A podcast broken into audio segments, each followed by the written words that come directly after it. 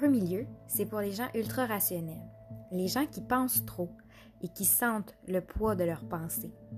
C'est pour les gens qui se sentent pris dans le moule du quotidien et qui ressentent un profond vide ou une insatisfaction face à leur vie et qui désirent plus. L'heureux milieu, c'est un podcast de croissance rationnelle où j'utilise le rationnel pour pointer à l'immatériel. Et j'utilise des concepts des neurosciences et de psychologie évolutionniste pour découvrir les mécanismes dysfonctionnels en nous qui ont été conçus pour assurer notre survie, mais qui malheureusement finissent souvent par nuire à notre bonheur.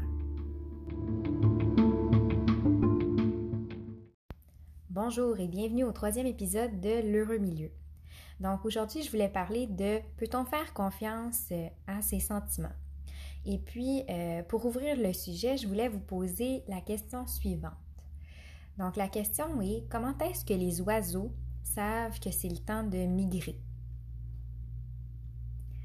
Comment est-ce que l'ours sait que c'est le temps d'hiberner? Est-ce qu'ils ont des calendriers, puis ils regardent quelle date on est rendu? Euh, non. Est-ce qu'ils ont des machines euh, pour prendre la pression atmosphérique puis euh, les prévisions météorologiques? Non plus. Ce qu'ils font les animaux, ils vont se fier sur un feeling, sur un instinct. Il y a quelque chose en eux qui va leur dire OK, là c'est le temps. Puis c'est pas nécessairement quelque chose qui peut être rationalisé ou expliqué avec des mots, c'est vraiment juste quelque chose en eux. Pouf, c'est l'heure, puis ils vont passer à l'action. Puis euh, l'humain en tant qu'animal, parce que veut pas, on est des animaux aussi, on a cette sagesse-là ou cette intelligence-là en nous qui est non rationnelle. Ce qui arrive par contre, c'est que euh, surtout dans nos sociétés modernes, on est tellement habitué d'utiliser beaucoup, beaucoup la raison, puis de toujours tout penser, puis tout expliquer avec des mots, puis schématiser, que souvent on se retrouve pas mal déconnecté de cette partie-là de nous qui est plus instinctive ou intuitive. Euh, puis moi, ce qui m'a vraiment permis tout d'abord de prendre conscience de cette partie-là intuitive de moi-même, euh, ça a été l'alimentation. Parce que euh, quand j'ai commencé à faire face à différents problèmes de santé, euh, je voulais essayer d'améliorer mon alimentation. Puis je voulais savoir quel genre d'alimentation pourrait euh, favoriser ma santé, puis favoriser mon pronostic avec les différents problèmes que j'avais. Donc je me suis mise à lire toutes sortes d'articles scientifiques, des tonnes et des tonnes. Puis plus que je lisais d'articles scientifiques, plus que je me rendais compte qu'il euh, y avait beaucoup de contradictions euh, d'une part et de l'autre. Puis je me rendais compte que ça devenait extrêmement mélangeant. et puis, euh, plus j'en apprenais sur ça, plus éventuellement j'ai été exposée à ce qu'on appelle l'alimentation intuitive. Puis l'alimentation intuitive, ça revient à justement utiliser notre intuition. Donc au lieu de se dire il faut que je mange telle, telle, telle chose euh, parce que rationnellement il y a telle, telle raison, c'est de vraiment juste venir écouter son corps puis se dire qu'est-ce que moi j'ai envie de manger? Est-ce que j'ai faim, est-ce que j'ai pas faim, puis qu'est-ce que mon corps a envie de manger? Fait que ça revient à manger un peu comme euh, les animaux le font, hein? le, le chien, le chat, tous les animaux, ils vont pas commencer à compter leurs calories, ils vont pas commencer à se demander ah ben là j'ai mangé tant de glucides, là faut que j'en mange temps à ce repas-là. Ils vont juste vraiment y aller avec leur feeling, avec leur instinct. Parce que euh, quand on y pense, là, même si on veut rationaliser tout ça, il y a tellement de facteurs qui vont influencer ce que notre corps a besoin que même si on essaie de le rationaliser, ça devient extrêmement complexe. Parce que si on y pense, oui, on va avoir, mettons, une question de sexe puis de, poids, euh, mais il va y avoir toutes sortes d'autres facteurs. Par exemple, est-ce qu'il a fait chaud cette journée-là? Est-ce que j'ai fait de l'exercice? Euh, si je suis une femme, est-ce que je suis enceinte? Sinon, où est-ce que je suis rendue dans mon cycle menstruel? après ça, quel, quel est mon niveau de stress, qu'est-ce que j'ai mangé le matin dans cette journée-là, qu'est-ce que j'ai mangé la journée d'avant? Il y a tellement, tellement, tellement de facteurs qui vont influencer ce que notre corps a besoin à un moment X ou Y que de le rationaliser, ça devient quasiment impossible.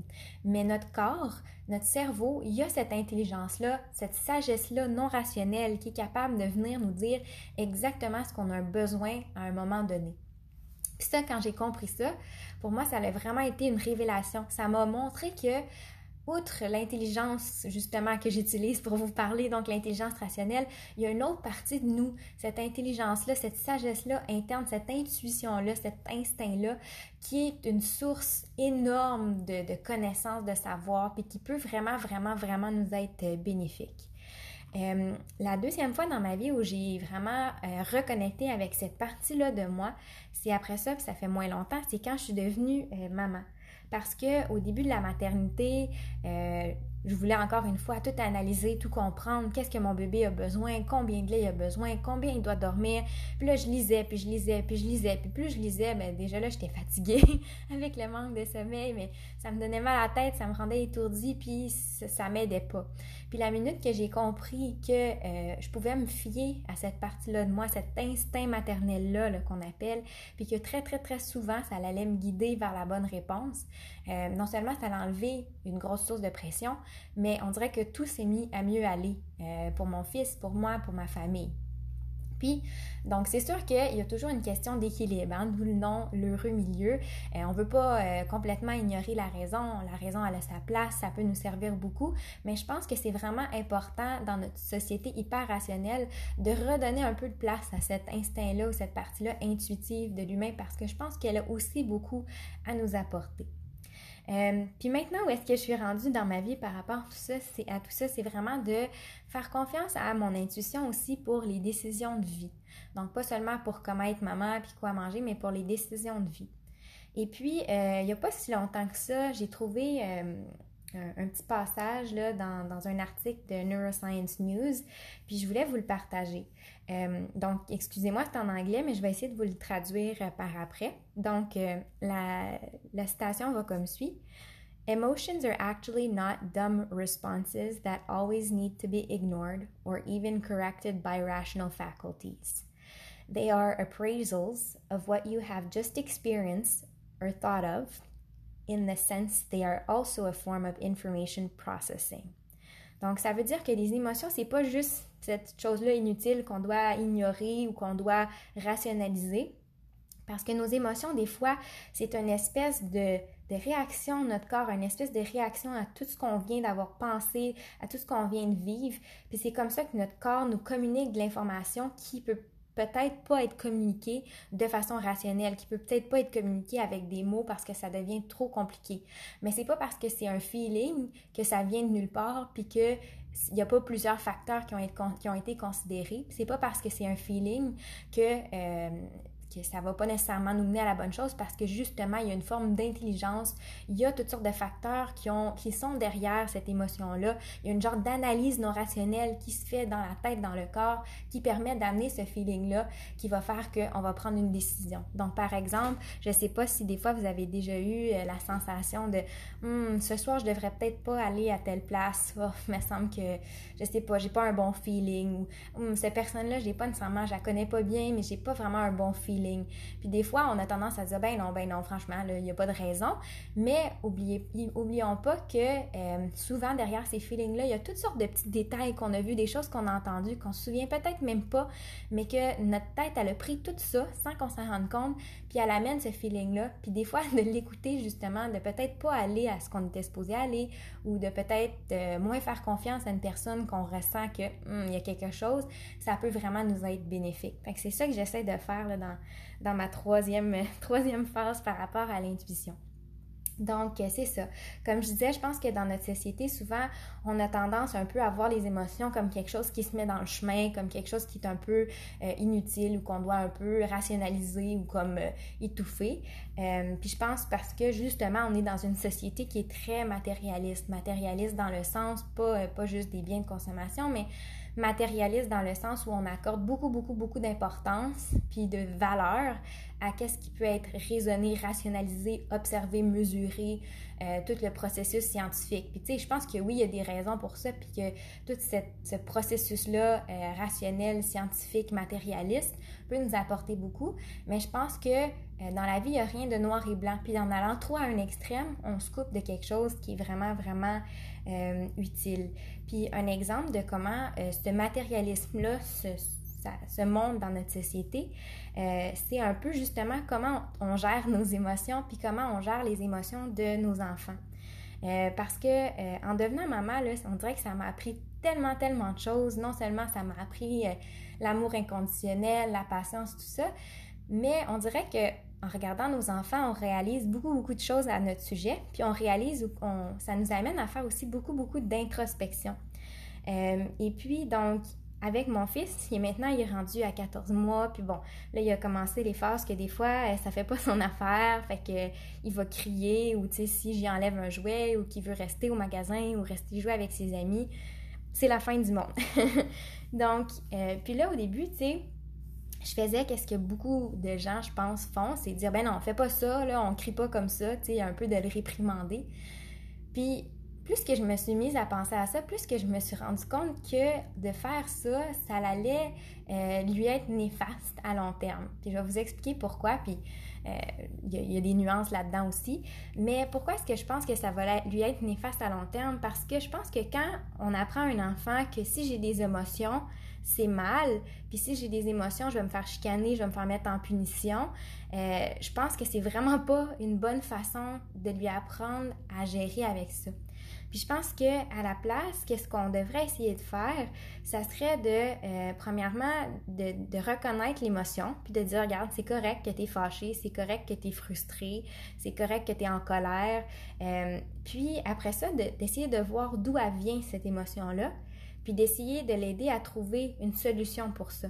Parce que je pense que en faisant ça, puis en lui montrant cet exemple-là dès un jeune âge, euh, ça va permettre en tant qu'adulte de gérer ses émotions très différemment. Parce que je pense que beaucoup, beaucoup, beaucoup d'entre nous, en tant qu'adulte, du moins moi, c'est ce que je fais, si je me, je me, retrouve à être vraiment fâchée contre quelque chose ou vraiment euh, triste, ben, je vais avoir tendance à me dire Ah, ben là, j'overreact ou Ah, là, faut que j'étouffe ça, cette émotion-là, là, franchement, là, il faut que, il faut que, que j'aie contrôle sur moi-même, tu sais. Au lieu de me demander, ben, pourquoi que je me sens comme ça, puis d'accepter cette émotion-là, de me demander d'où elle vient, puis d'essayer de trouver une solution.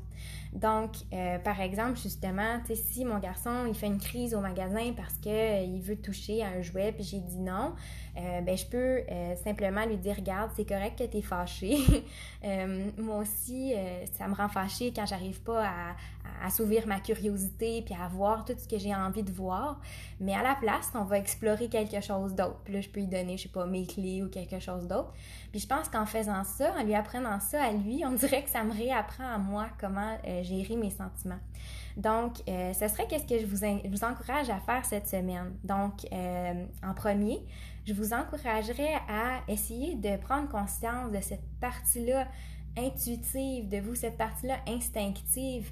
Donc, cette intelligence-là en vous qui n'utilise pas nécessairement des mots ou des schémas pour s'expliquer, qui, qui, vient plutôt sous forme de feeling. Et ensuite de ça, je vous encouragerais euh, à essayer de voir quand vous ressentez des émotions, au lieu de, de, se dire oh non, c'est pas important, euh, il faut pas que je les écoute ou j'overreact, euh, de plutôt se dire Ok, c'est correct que je sois triste, c'est correct que je sois fâchée, puis de vous demander pourquoi. Pourquoi je suis fâchée, pourquoi je suis triste? Et ensuite de ça, d'essayer de voir y a-t-il des solutions, qu'est-ce que je pourrais faire pour, pour gérer cette émotion-là au lieu de, de l'étouffer? Fait que c'est vraiment l'idée de euh, remplacer le jugement par la curiosité. Donc, au lieu de se juger puis de se dire, voyons, pourquoi je suis fâchée comme ça, c'est juste une petite niaiserie, tu sais, je devrais pas me fâcher comme ça, mais ben, de devenir curieux puis de se demander, hmm, pourquoi je réagis comme ça, puis après ça, qu'est-ce que je peux faire pour m'aider euh, dans tout ça? Fait que euh, j'espère que vous avez trouvé ça intéressant. C'était vraiment pas ça que j'avais prévu initialement pour cette semaine, euh, mais je me suis sentie inspirée, puis euh, j'ai essayé d'écouter mon intuition. Donc, ça l'a amené à ce petit podcast-là pour cette semaine. Fait que on se retrouve dans un prochain épisode de la semaine prochaine. Bye bye, bonne semaine tout le monde!